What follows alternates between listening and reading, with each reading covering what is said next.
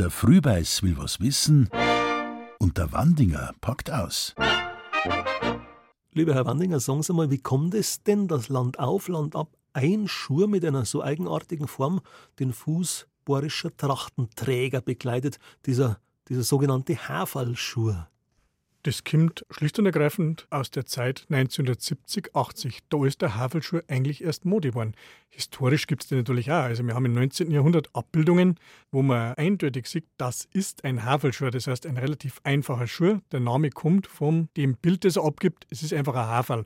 Es ist kein eleganter Schuh, so es war ursprünglich ein Schuh, der sogar mit Holzsohle getragen worden ist. Wir haben da ein Foto von einem Jachenauer Bauern 1865. Lange Hosen, graue Joppen, ein Hut mit einem Gasbart drum, Rosmarin, Zigarre in der Hand und barfuß steckt er in die Haferlschuhe drin, mit Holzsohle.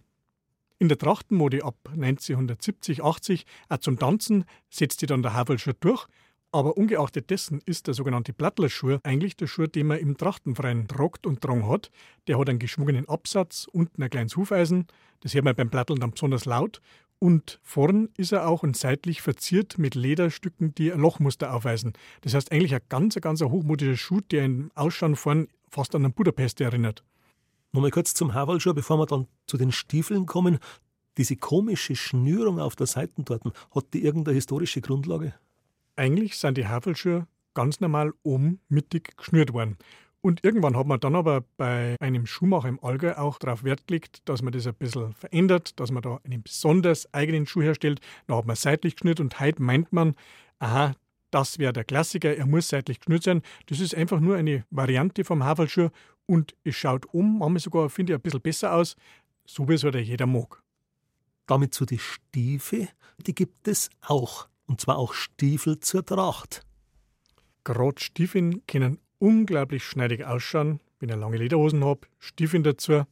Ab 1870 haben wir auch Faltenstiefel, das heißt, im Bereich vom Fußgelenk ist das Leder so in Falten gelegt, dass eine Ziehharmonika entsteht. Das ist ein Gewand, das sich dann auch ganz, ganz weit in Bayern verbreitet hat. Lange Lederhosen, Stiefel dazu, auch die Westen mit zwei Silberknöpfen. Das war eine bäuerliche Mode um 1860, 70, die hat es im gesamten bayerischen Raum gegeben. Allerdings waren die Faltenstiefel nicht überall verbreitet, sondern vor allem im Münchner Norden, aber bis hinauf nach Mittelfranken und bis in Oberpfalz und im Bayerischen Wald. Was für Schuhe tragen Frauen zur Tracht? Bei den Frauen ist es eigentlich so ähnlich wie bei den Männern. Es gibt nicht bloß einen Havelschuh oder nicht bloß einen Stiefel, es gibt Pumps, es gibt Ballerinas, es gibt natürlich auch Schnürstiefel, ähnlich wie übrigens früher beim Mann. Das heißt, der ganze Schuh ist ja ein Schuh, der über den Knöchel hinaufgeht. Und da kann man sich wirklich spulen. Das heißt, dass man beim Schnürstiefel jederzeit auch mit einem Stoff arbeiten kann, Stoff und Leder miteinander verbinden kann. Farbig kann man sich da ein bisschen spulen. Und es ist schon so, dass ein grober Havelschuh gerade bei einer Frau zum Dirndlgewand meines Erachtens nicht besonders gut ausschaut. Ein schön geschnittener, schmaler Havelschuh, das kann dann schon wieder was geben. Aber junge Mädel, die tragen natürlich auch Chucks. Gibt es eigentlich nur Schuhmacher, die wissen und können, wie man einen Havelschuh macht? Wir haben auf jeden Fall Schuhmacher, die ein unglaublich großes Wissen haben, wie der Schuh gemacht wird, zum Beispiel auch ganz speziell, wie der Havelschuh gemacht wird. Wir haben nur ein Problem, fast niemand mehr lässt sich einen Schuh machen. Das ist eigentlich äh, Milchmädchenrechnung, weil ein guter Schuh, der hebt durchaus 20 Jahre, wenn man pflegt.